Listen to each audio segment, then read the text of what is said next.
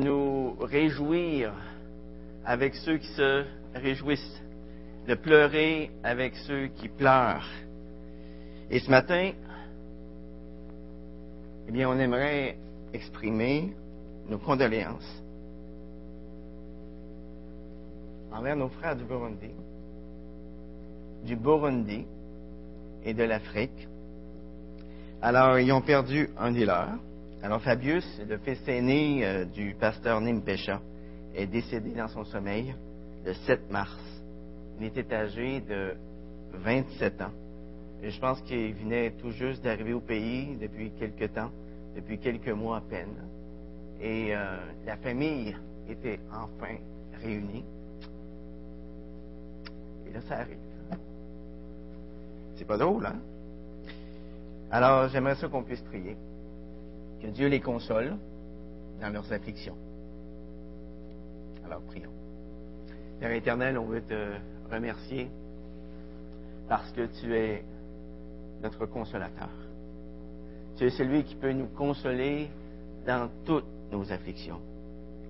Tu es celui vers qui on peut se tourner lorsque tout va mal, lorsqu'on perd les pédales. Et Seigneur, toi, tu es au contrôle de toutes choses. Et on veut te prier, Seigneur, pour la famille Nimbesha. On te prie, Seigneur, de leur donner ta paix,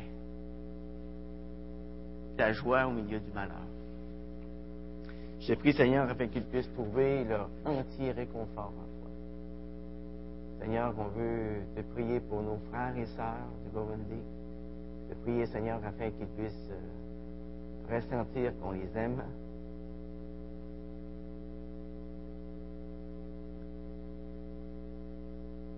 Que leur peine est notre peine. Seigneur, on veut te prier maintenant aussi pour ta parole. Que tu puisses la bénir en nos cœurs. Dans le beau nom de Jésus. Amen.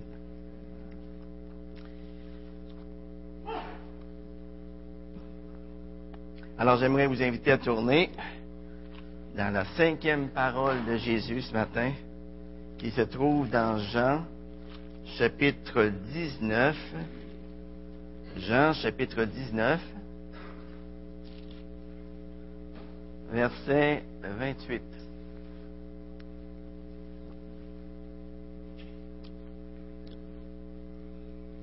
Jean 19, verset 28.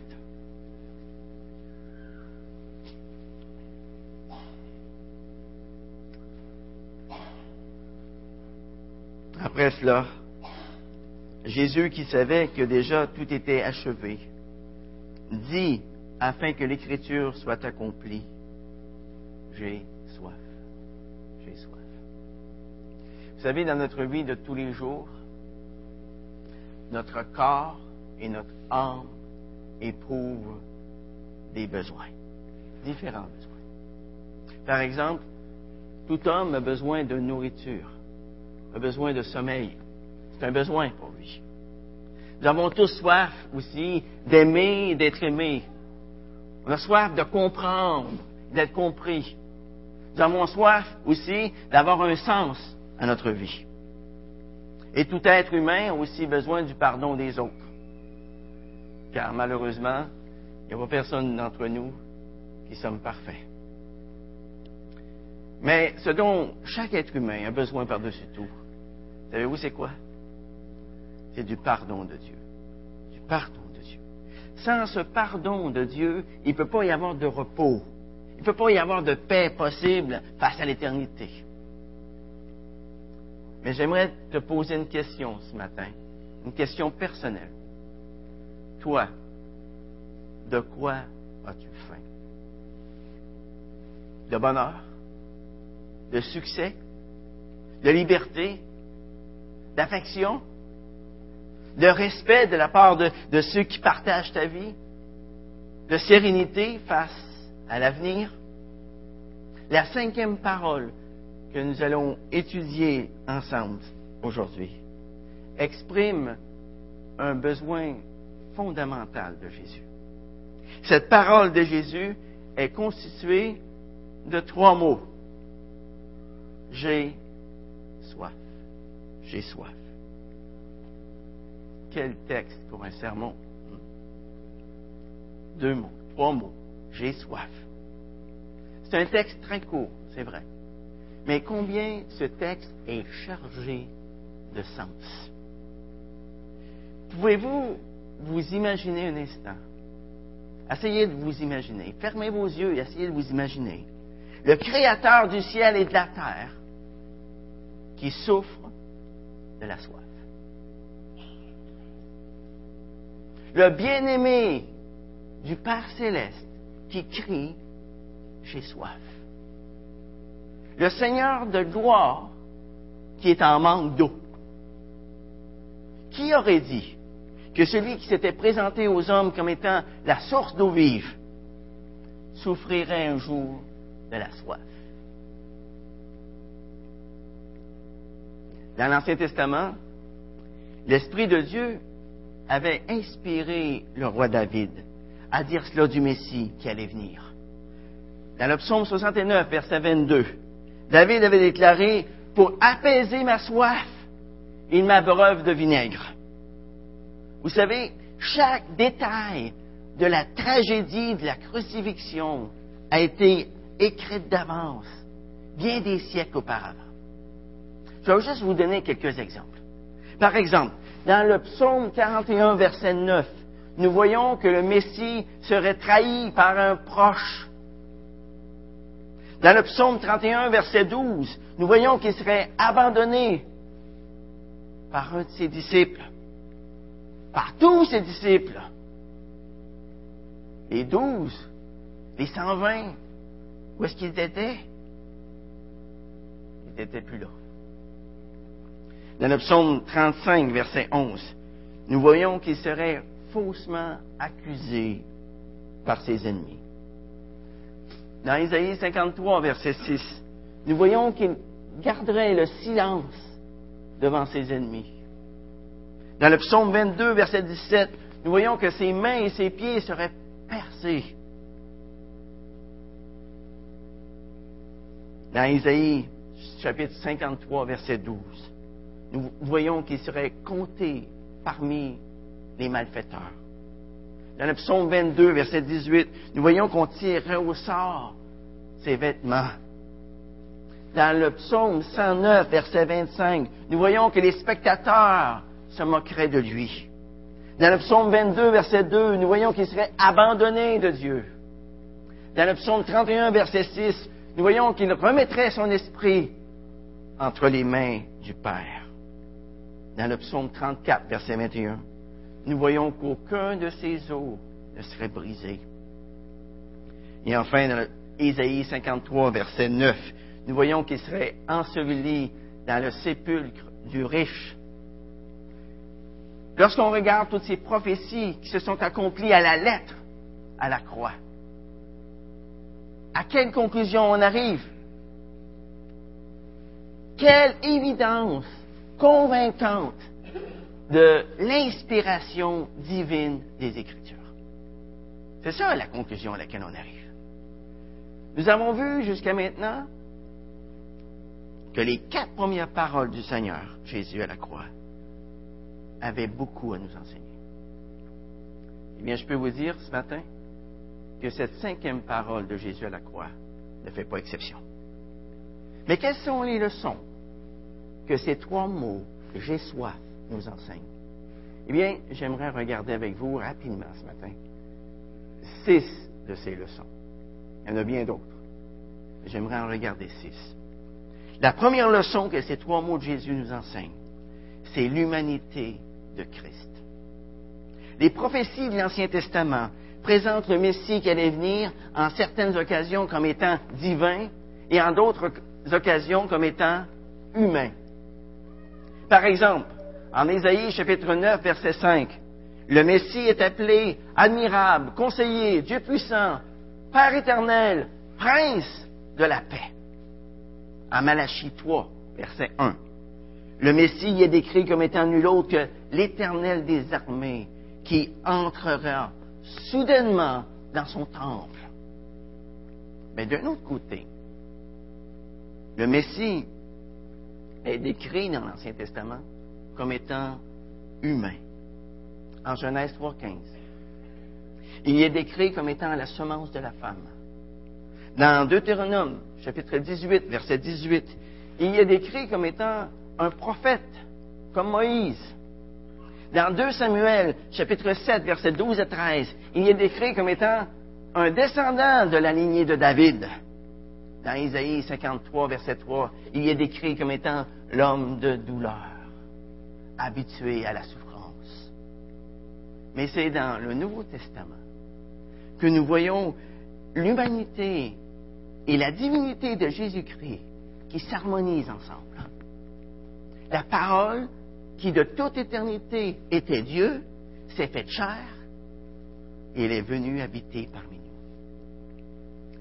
Dieu le Fils est devenu ce qu'il n'était pas auparavant, bien qu'il n'ait jamais cessé d'être tout ce qu'il était auparavant.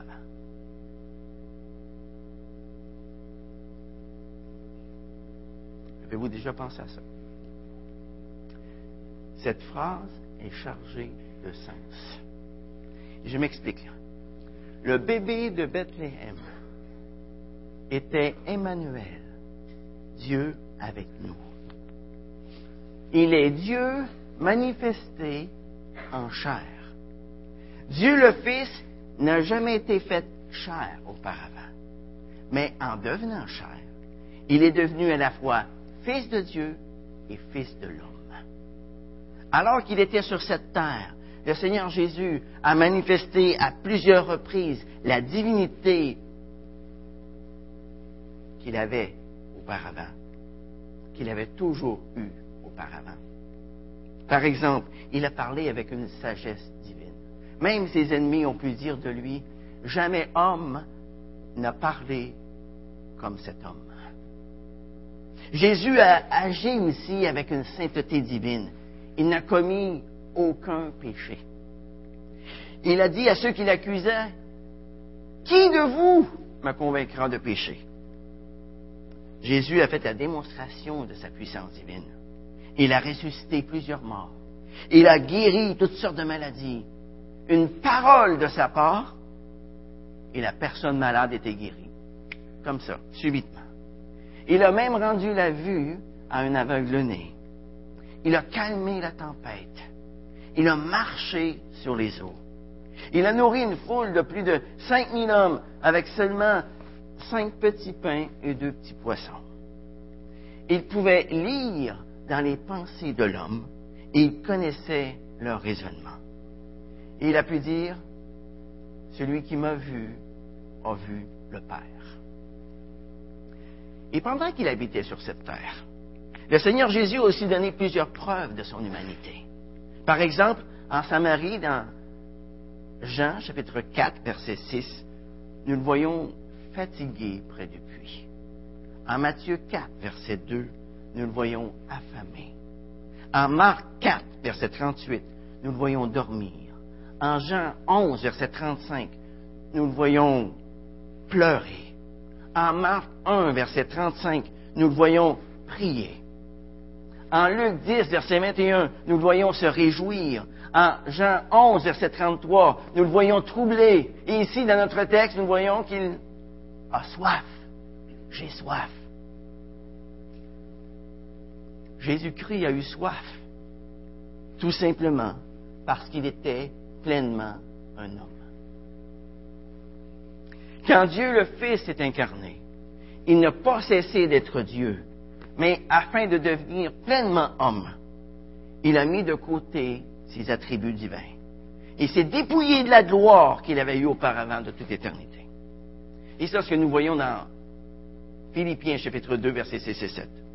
Lui dont la condition était celle de Dieu. Il n'a pas cherché comme une fois arraché d'être égal avec Dieu, mais il s'est dépouillé lui-même en prenant la condition d'esclave, en devenant semblable aux hommes. Dieu s'est dépouillé de sa gloire afin de revêtir notre humanité. Dieu s'est fait homme, il a eu soif afin que tout être humain puisse être en mesure de boire aux sources d'eau pure et qu'ainsi il puisse entrer en communion avec lui.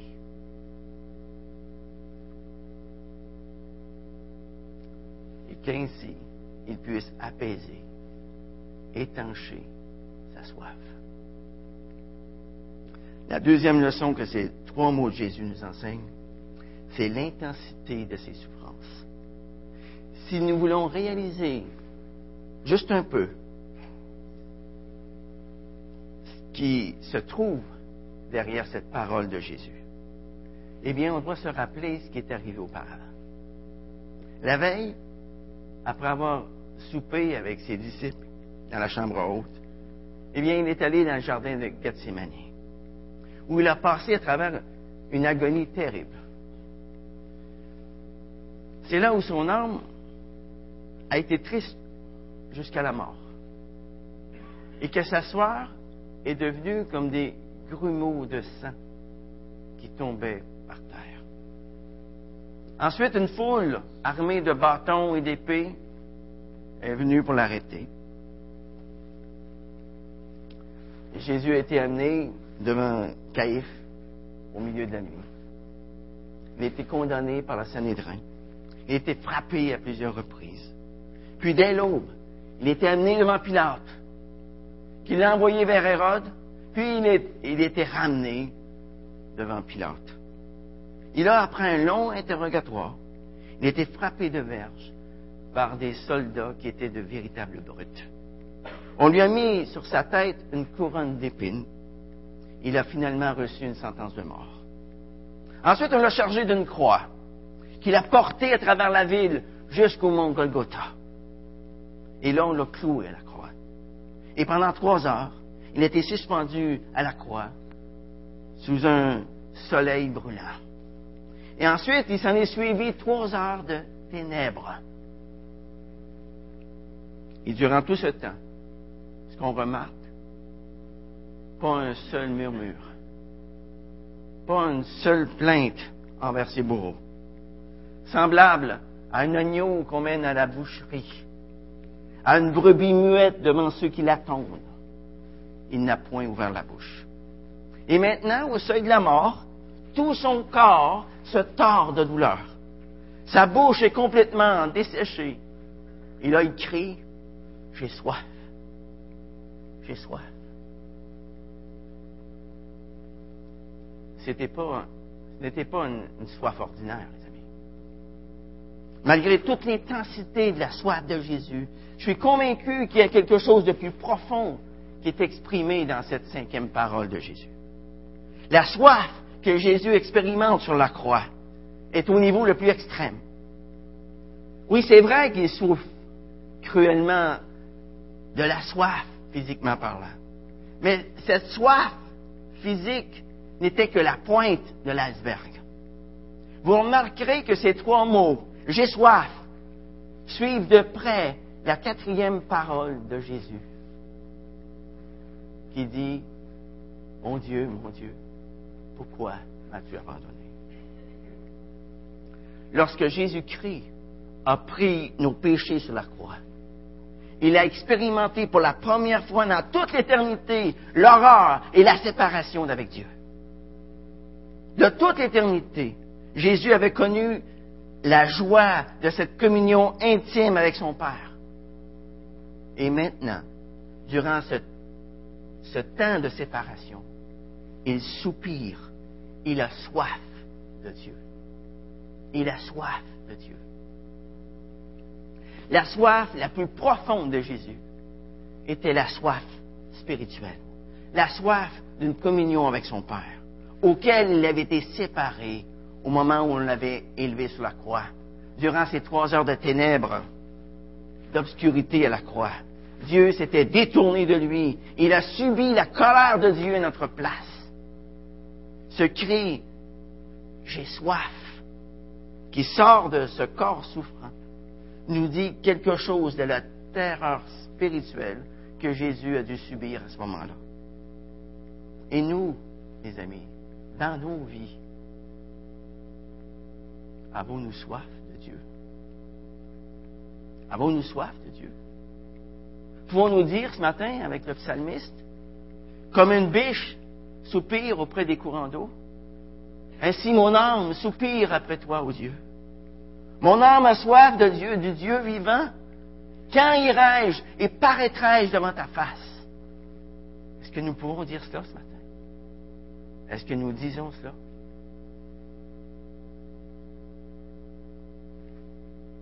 La troisième leçon que ces trois mots de Jésus nous enseignent, c'est le profond respect de Jésus-Christ envers les Écritures. Constamment, tout au long de son ministère, la pensée du Seigneur est tournée vers les Écritures. Jésus vivait de toute parole qui sort de la bouche de Dieu. Il était l'homme qui trouvait son plaisir dans la loi d'Éternel et qui la méditait jour et nuit. Les Écritures avaient formé ses pensées. Les Écritures avaient rempli son cœur. Et elle l'avait dirigé dans toutes ses paroles, dans toutes ses actions, tout au long de son ministère, tout au long de sa vie terrestre. Vous vous souvenez durant la tentation? Jésus s'est servi des Écritures pour se défendre. Vous vous souvenez, durant son enseignement, les Écritures étaient la base de son autorité. Vous vous souvenez, dans ses controverses avec les scribes et les pharisiens, il en avait appelé à la loi et au témoignage. Et maintenant, à l'heure de sa mort, malgré les souffrances atroces que son corps et son âme subissent, ses pensées sont encore habitées de la parole de Dieu. Et regardez le verset dans Jean 19, 28.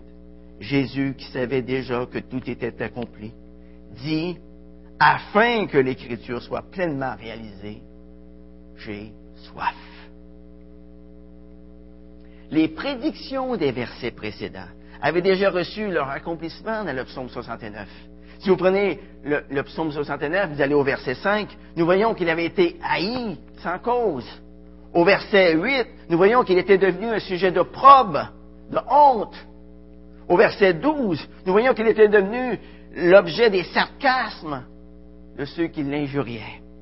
Et au verset 17 à 20, nous voyons qu'il avait crié à Dieu dans sa détresse. Mon Dieu, mon Dieu, pourquoi m'as-tu abandonné? Maintenant, il restait qu'on lui offre du vinaigre. Et afin que l'Écriture soit accomplie, Jésus dit, j'ai soif. Jésus avait été suspendu à la croix pendant six heures. Il avait passé à travers des, souffrances sans précédent. Mais ses pensées étaient encore claires. Sa mémoire était infaillible. Jésus avait devant lui toute la parole de Dieu. Il connaissait parfaitement toutes les prédictions qui le concernaient. Il se souvenait qu'il y avait une prophétie qui n'était pas encore accomplie à son sujet. Et il n'avait rien oublié. Voyez, Jésus était divinement supérieur en toutes circonstances. Le Sauveur qui s'était soumis aux Écritures à travers sa vie, eh bien, il le faisait maintenant à travers sa mort. Qu'en est-il de nous, les amis? Est-ce que Dieu nous appelle à nous soumettre à lui en toutes choses, en toutes circonstances? Est-ce que dans notre vie de tous les jours, la parole de Dieu est devenue une lampe à nos pieds, une lumière sur notre sentier? Est-ce que dans notre vie de tous les jours, nous serrons la parole de Dieu dans notre cœur afin de ne pas pécher contre lui? Est-ce qu'on peut dire, à l'exemple du psalmiste, je me hâte d'observer tes commandements? Pouvons-nous dire, à l'exemple du psalmiste, affermis mes pas dans ta parole et ne laisse aucune iniquité dominer sur moi? Ça, c'est ma prière ce matin. Seigneur, affermis mes pas dans ta parole et ne laisse aucune iniquité dominer sur moi. Rends-moi conscient de mes iniquités, afin que je puisse aller devant toi pour me faire pardonner, pour demander ton pardon. La quatrième leçon que ces trois mots de Jésus nous enseignent, c'est la soumission du Sauveur à la volonté du Père. Le Sauveur assoiffé possédait tout pouvoir dans les cieux et sur la terre. Il aura pu choisir, dans son omnipotence, d'exercer son pouvoir afin de satisfaire ses besoins. Dans l'Ancien Testament, vous vous souvenez ce qu'il avait fait? Il avait fait couler l'eau d'un rocher afin d'abreuver son peuple. Il avait les mêmes ressources à sa disposition. Lors des noces de Cana, qu'est-ce qu'il avait fait? Il avait changé l'eau en vin. Il aurait pu boire le, breuvage qu'il voulait. Mais vous remarquerez, Jésus n'a jamais fait un miracle pour son propre confort. Jamais. Quand il a été tenté par le diable de faire un miracle pour son propre bénéfice, il a refusé de le faire. Mais pourquoi, pourquoi ne pas satisfaire son besoin de soif à la croix? Parce que dans le livre qui exprimait la volonté de Dieu à son égard, il était écrit qu'il aurait soif. Et que pour apaiser sa soif, on lui donnerait du vinaigre. Jésus s'est soumis jusqu'au bout à la volonté de son Père. Dans la vie comme dans la mort, pour le Seigneur Jésus, c'était la parole de Dieu qui faisait autorité. Et ce qui était important pour lui, c'est que les Écritures s'accomplissent. Que les Écritures s'accomplissent. Ce n'est pas la terrible soif qu'il éprouve lors de sa crucifixion qui ouvre les lèvres du Seigneur Jésus. Mais c'est afin que les Écritures soient accomplies. Le Seigneur Jésus faisait ses délices de la volonté de son Père, même s'il souffrait cruellement de la soif. Face à la souffrance, les amis, pouvons-nous dire, à l'exemple de Jésus, non pas ma volonté, mais ta volonté. Pour nous dire, à l'exemple de Paul, j'ai appris à me contenter de l'état où je me trouve. Vous savez, nous avons bien souvent de bien meilleures choses qu'un verre d'eau froide pour étancher notre soif. Est-ce que nous en sommes reconnaissants? Est-ce que nous en sommes reconnaissants? Le Seigneur Jésus a crié, j'ai soif. Et qu'est-ce qu'il a eu? du vinaigre. Apprenons, les amis, à nous contenter de ce que nous avons, même si ce ne sont que les simples nécessités de la vie. Si nous habitons dans une humble demeure, ne nous plaignons pas. Le Seigneur Jésus n'avait même pas un lieu où reposer sa tête. Si quelquefois nous avons peu à manger, ne nous plaignons pas non plus. Le Seigneur Jésus a manqué de nourriture pendant 40 jours. Si nous n'avons pas, si nous n'avons que de l'eau à boire, manque de jus, manque de lait, ne nous plaignons pas non plus. Notre Sauveur n'en a même pas eu à l'heure de sa mort. Demandons à Dieu, les amis, la grâce de nous soumettre jusqu'au bout à la volonté de notre Père céleste. La cinquième leçon que ces trois mots nous enseignent, c'est que Jésus-Christ peut sympathiser avec les souffrances de son peuple. Pourquoi?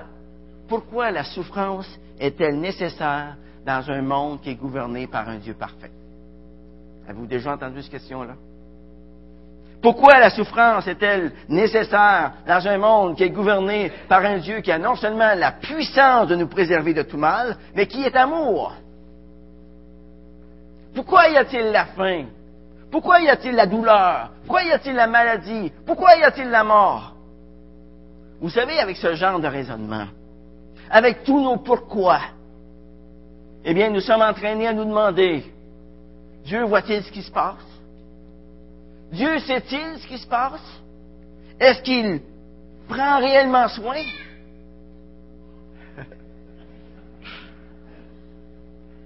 eh bien, toutes ces questions, toutes ces questions doivent être apportées à la croix. la croix répond à ces questions. La croix nous montre que Dieu n'est pas ignorant de nos souffrances. À la croix, dans la personne de son Fils, Dieu s'est chargé lui-même de nos souffrances et de nos douleurs. À la croix, Dieu nous montre qu'il n'est pas insouciant. Dieu nous montre qu'il n'est pas oublieux face à nos détresses, face à nos angoisses. À la croix, Dieu nous montre qu'il n'est pas indifférent à la douleur, parce que lui-même l'a expérimenté avec la plus grande intensité. Hébreu 4.15 nous dit que nous n'avons pas un grand prêtre incapable de compatir à nos faiblesses, mais il a été tenté comme nous à tous égards, sans commettre de péché. Peu importe comment nous pouvons être découragés, peu importe comment notre route ici-bas peut être ardue, nous sommes invités à nous décharger sur lui de tous nos soucis, sachant qu'il prendra soin de nous.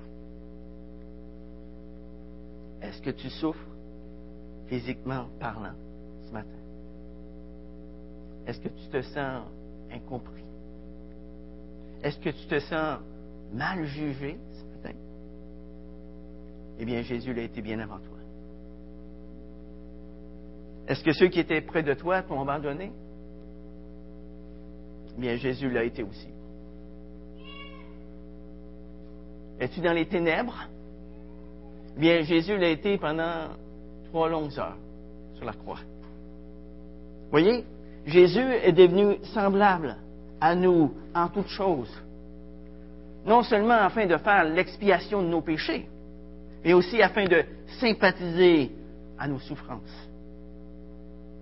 Et enfin, la sixième leçon que ces trois mots de Jésus nous enseignent, c'est que la soif est un besoin universel.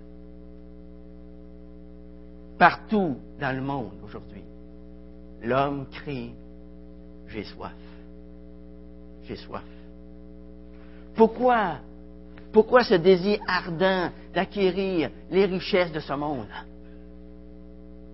Pourquoi cette soif pour les honneurs, pour les applaudissements du monde?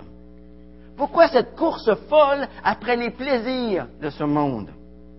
Pourquoi cette recherche insensée pour la sagesse selon le monde?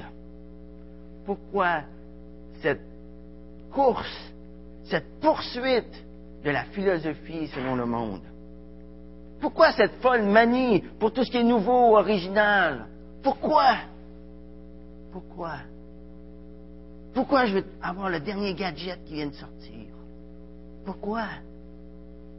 Parce qu'il y a un vide immense dans le cœur de l'homme, dans le cœur de chaque être humain. Parce qu'il y a quelque chose dans l'homme naturel qui n'a pas été satisfait. Et ça, c'est vrai pour le millionnaire comme pour la personne très pauvre. Les richesses n'apportent aucun contentement. Celui qui aime l'argent n'est pas rassasié par l'argent, nous dit l'Ecclésiaste. C'est encore là une vanité. Et ça est vrai aussi pour celui qui, qui a fait le tour du monde, tout autant que pour celui qui a fait le tour de sa grange. Vous savez, voyager d'un bout à l'autre de la terre ne nous fait pas découvrir le secret de la paix. Toutes les citernes de ce monde ne désaltèrent pas notre âme, parce que ce sont des citernes crevassées qui ne retiennent pas l'eau. Tout simplement. Jésus a dit, quiconque boit de cette eau aura encore soif. Il aura encore soif. Il en est de même de l'homme religieux. Sans la présence de Christ dans sa vie, la religion est vaine, n'apporte aucun réconfort. Comme vous le voyez, la soif de l'homme est avant tout spirituelle. Et voilà pourquoi les choses de ce monde ne peuvent jamais étancher notre vraie soif. Notre âme a soif de Dieu. Notre âme a soif de Dieu. Jésus a dit, celui qui boit, qui boira de l'eau que je lui donnerai, n'aura plus jamais soif. Christ seul peut rencontrer les besoins de notre âme. Christ seul peut étancher notre soif. Lui seul peut apporter la paix que le monde ne connaît pas et qu'il ne peut pas nous donner de toute façon. Une fois de plus ce matin, j'aimerais m'adresser à ta conscience. De quoi as-tu soif? Des choses de ce monde? Eh bien, Jésus a dit, quiconque boit de cette eau aura encore soif. Tu ne seras jamais content avec cette eau. Tu désireras toujours plus. Ton être ne sera jamais rempli par les choses de cette terre, car elles sont incapables de satisfaire ton cœur, incapables de satisfaire ton âme. L'Ecclésiaste peut dire avec raison que toute chose sous le soleil n'est que vanité et poursuite du vent. Est-ce que vous avez déjà couru après du vent? J'aime ça courir dans le vent, mais pas courir après le vent. Est-ce que ce matin, ton âme crie, j'ai soif? Si tu connais le Seigneur, si tu connais ton Sauveur ce matin, reconnais, reconnais qu'il peut apaiser ta soif d'aimer et d'être aimé. Reconnais qu'il peut apaiser ta soif de comprendre et d'être compris. Reconnais qu'il peut donner un sens à ta vie. Reconnais-le, tout simplement. Sois conscient de tout ce que tu as en Jésus-Christ.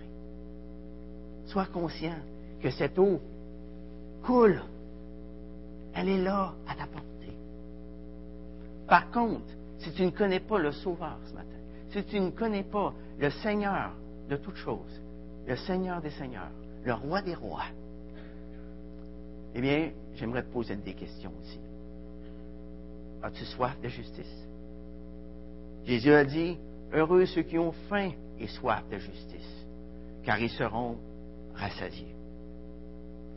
Pour tous ceux qui ont mis leur confiance en lui pour leur salut, Jésus a porté leur péché en son corps sur le bois, afin qu'étant mort au péché, ils puissent vivre pour la justice. As-tu soif de sainteté? Le sang de Jésus-Christ qui a coulé à la croix a le pouvoir de nous purifier de tout péché, afin que nous puissions servir le Dieu vivant. As-tu soif de vie? As-tu soif d'immortalité? Bien, Jésus, le Fils unique de Dieu, a été élevé sur la croix afin que quiconque croit en lui ait la vie éternelle. As-tu soif du vrai bonheur?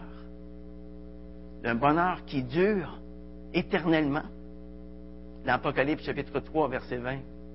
Jésus te dit, voici, je me tiens à la porte et je frappe. Si tu entends ma voix et ouvres la porte, j'entrerai chez toi je souffrirai avec toi. Je serai en communion avec toi. Et toi avec moi. La seule manière d'étancher notre soif de bonheur, c'est d'être en communion avec Dieu. Pas autrement. As-tu soif? Du pardon de Dieu? Alors viens Jésus maintenant, tel que tu es. Va vers lui avec foi. N'attends pas.